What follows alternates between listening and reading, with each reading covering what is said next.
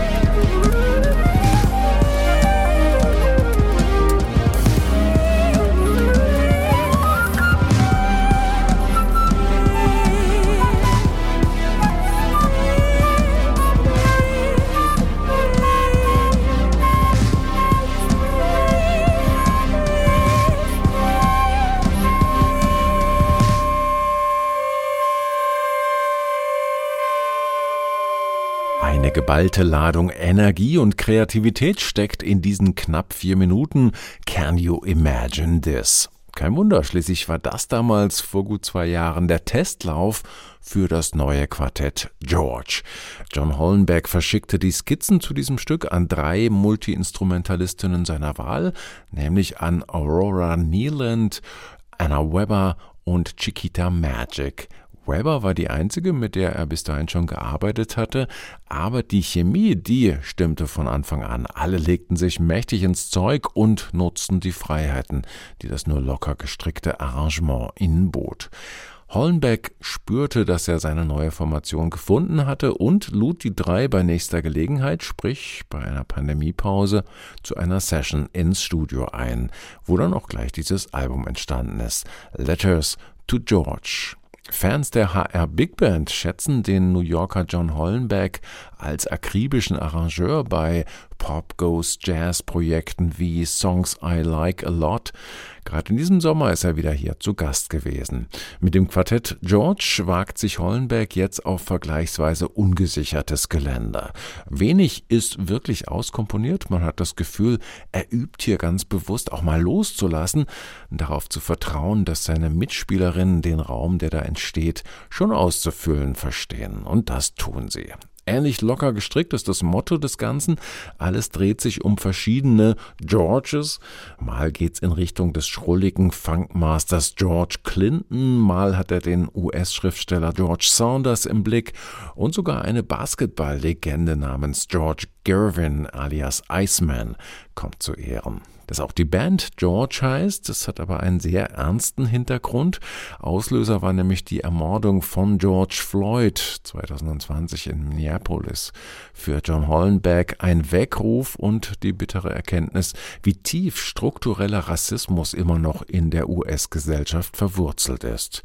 Auf dem Album Letters to George findet sich dann auch ein Titel namens Floyd. Das Stück, sagt Hollenberg, haben wir nur ein einziges Mal gespielt, eben für diese Studioaufnahme. Es wird nie wieder gespielt werden.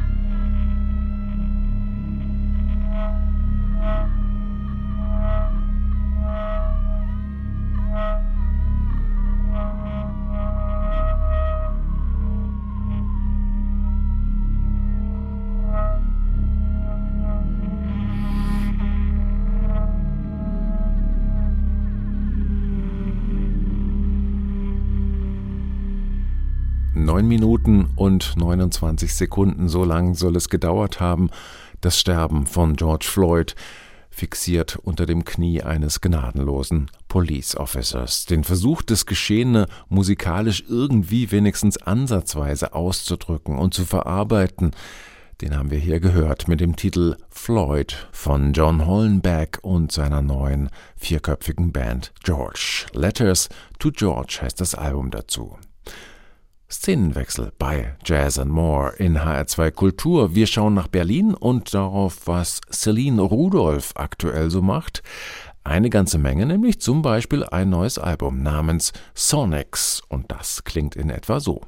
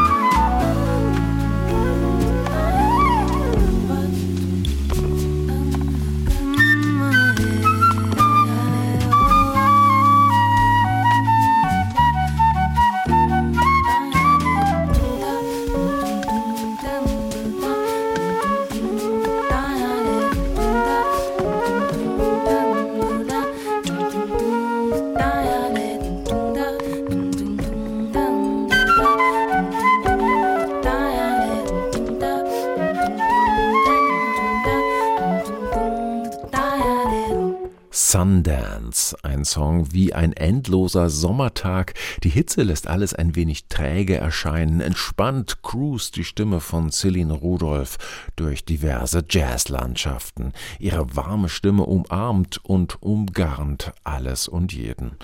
Tja, Celine Rudolph zeigt mal wieder, warum sie seit vielen Jahren zu den prägenden Triebkräften des Jazzgesangs in Europa gehört. Ihr neues Album Sonics hat sie wieder auf ihrem eigenen Label Obsessions rausgebracht.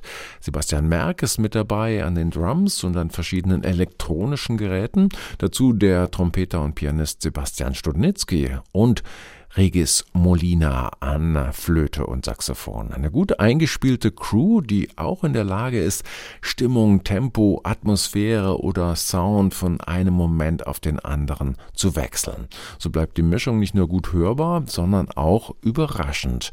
Man weiß eigentlich nie so recht, was als nächstes um die Ecke biegt. Studnitzky und Molina ergänzen sich wie zwei Gegenpole. Der eine eher unterkühlt, kristallklar und mit einem gewissen Understatement der andere spontan, intensiv, voller überschäumender Lebensfreude.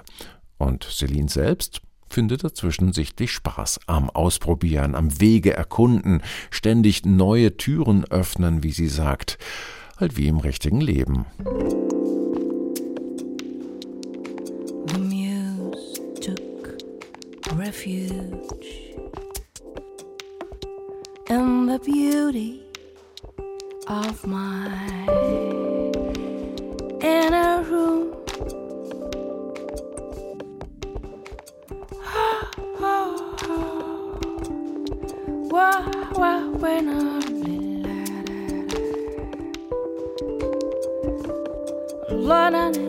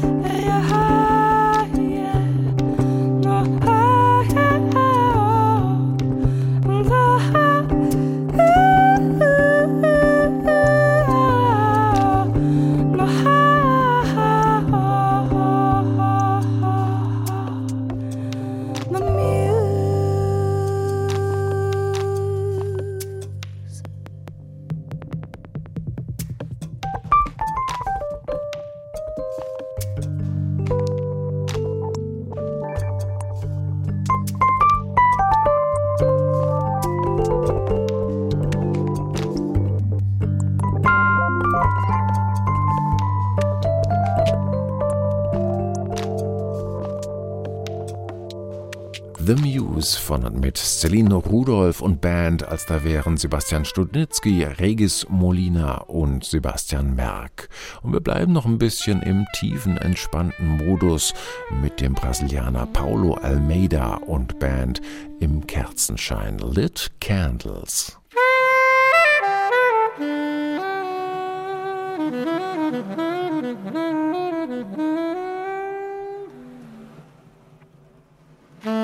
Mm-hmm.